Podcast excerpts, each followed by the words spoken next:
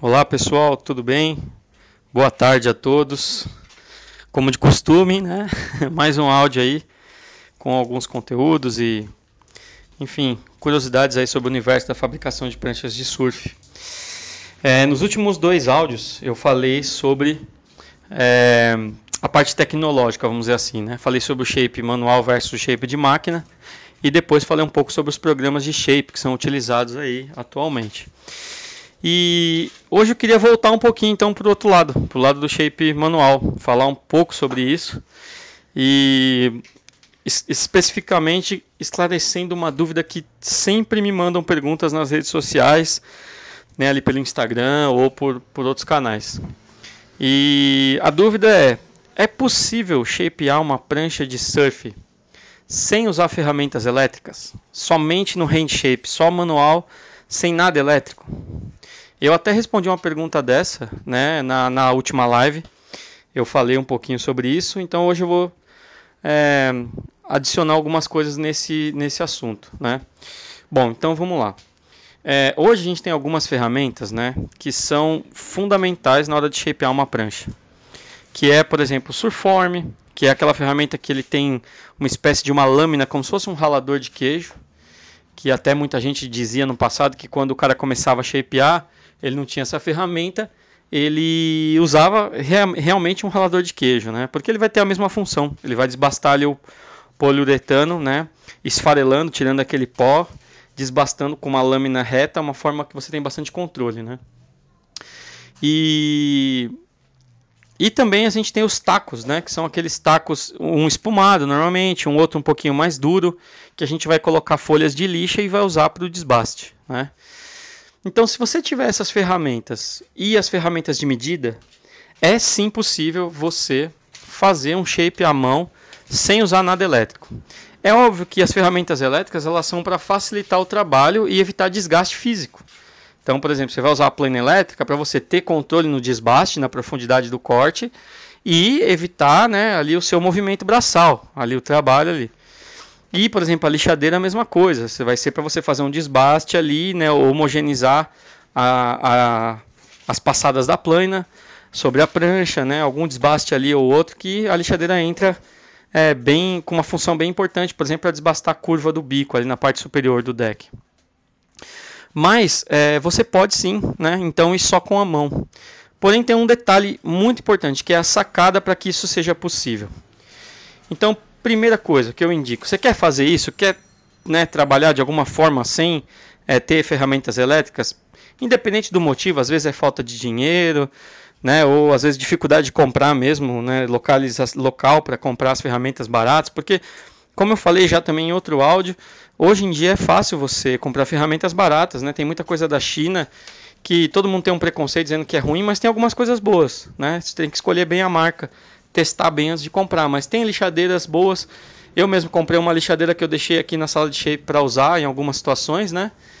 E, e eu paguei nela acho que 150 reais. É, por exemplo, plana elétrica tem plana de 100 reais. Na Florença de Abreu, em São Paulo, tem plana elétrica né, boa, da marca Profield, por 100 reais. Eu já vi umas lá de 50 reais, mas eu fiquei com um pouco de medo. Né, olhando ela assim, o barulho que tava o motor, parecia que ele dava uns trancos assim, eu não gostei. Mas tem, entende? De repente, uma produção pequena, você pode. Então, assim, a desculpa em si não é propriamente o valor de comprar, né?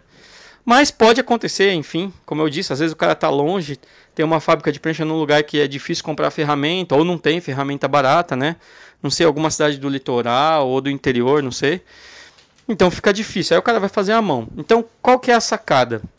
Eu acho que para ficar mais fácil esse processo, primeiro você tem que comprar um bloco sem longarina. Então, existe alguns lugares que você compra bloco de poliuretano sem longarina, que dá para você fazer isso, né, tranquilamente. Só que aí eu te oriento, se você fizer isso, você colocar carbono e laminar com resina epóxi. Mesmo que o bloco seja de poliuretano, que você poderia usar resina poliéster, mas usa é, resina epóxi. Por quê? Porque a resina epóxi é mais flexível que o poliéster. Então, por exemplo, se você laminar uma prancha sem longarina, que, é a, que dá a regulagem da flexibilidade, laminar a prancha com resina é, poliéster, provavelmente o bloco vai ter muito mais flexão do que a resina, a fibra. e aí vai dar vários trincados, aí vai começar a trincar principalmente o fundo da prancha. Então, é ideal laminar com epóxi, né? Mas isso fica para um outro episódio aí, um outro áudio, tá? Uma explicação mais detalhada sobre isso. E aí eu te aconselho a fazer isso, escolher sem longarina. É mais fácil comprar um bloco de EPS sem longarina. Só que não pode ser qualquer EPS. Para você trabalhar com a mão, né, assim, manualmente no bloco, é melhor um bloco com uma densidade alta, de, é, assim, de preferência o bloco injetado, EPS injetado. Aqui na fábrica eu trabalho com o Light Surf, que é da Texel, né, que é um bloco muito bom, é comercializado pela Texel é bom de trabalhar, é bom de desbastar, ele né, tem uma dureza ótima. E também trabalho com Marcofon, então que é importado um dos dois, né, injetado. Ambos vai cumprir a mesma função, são blocos excelentes, qualquer um pode usar, trabalhar com eles, tá? E aí, o que, que é a sacada? É você fazer o projeto do seu shape também bem próximo ou igual, idêntico ao rocker que vem no bloco. Então você tem que pegar lá no catálogo né, do fabricante, de onde você comprar, ver a curva de rocker, né, o, o, o molde, né, o, o, plug, a curva do plug que você está comprando do bloco e encaixa o seu shape, né, tenta encaixar seu shape o mais perto possível desse rocker. Porque o rocker é a grande dificuldade para você fazer a prancha só à mão, é você deixar o rocker bem perfeito se tiver muito desbaste. Isso até mesmo usando ferramenta elétrica.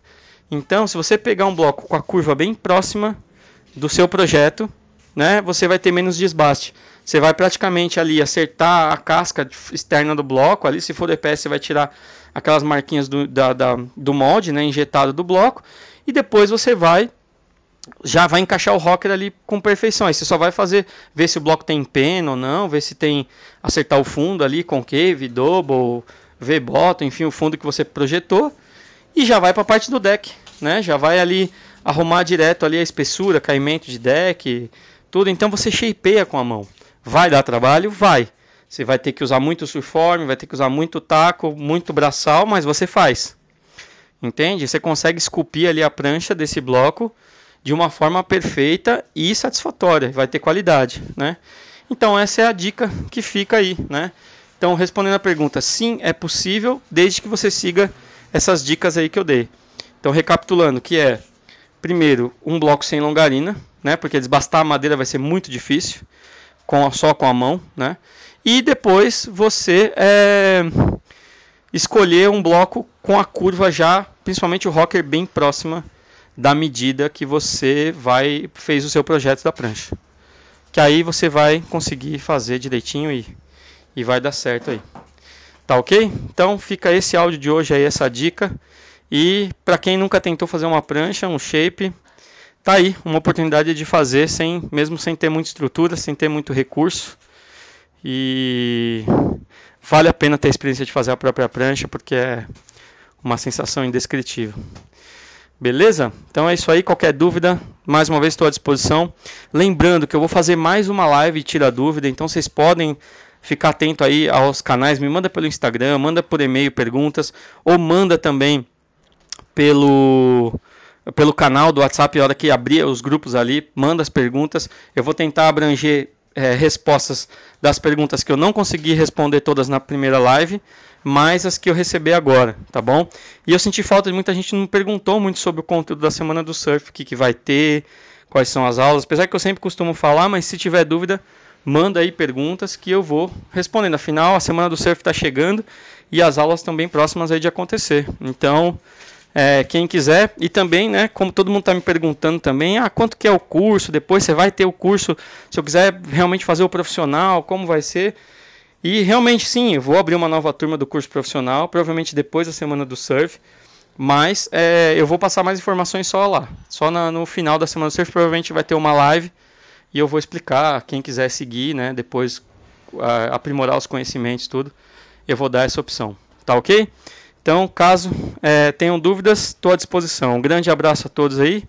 Até mais. Valeu!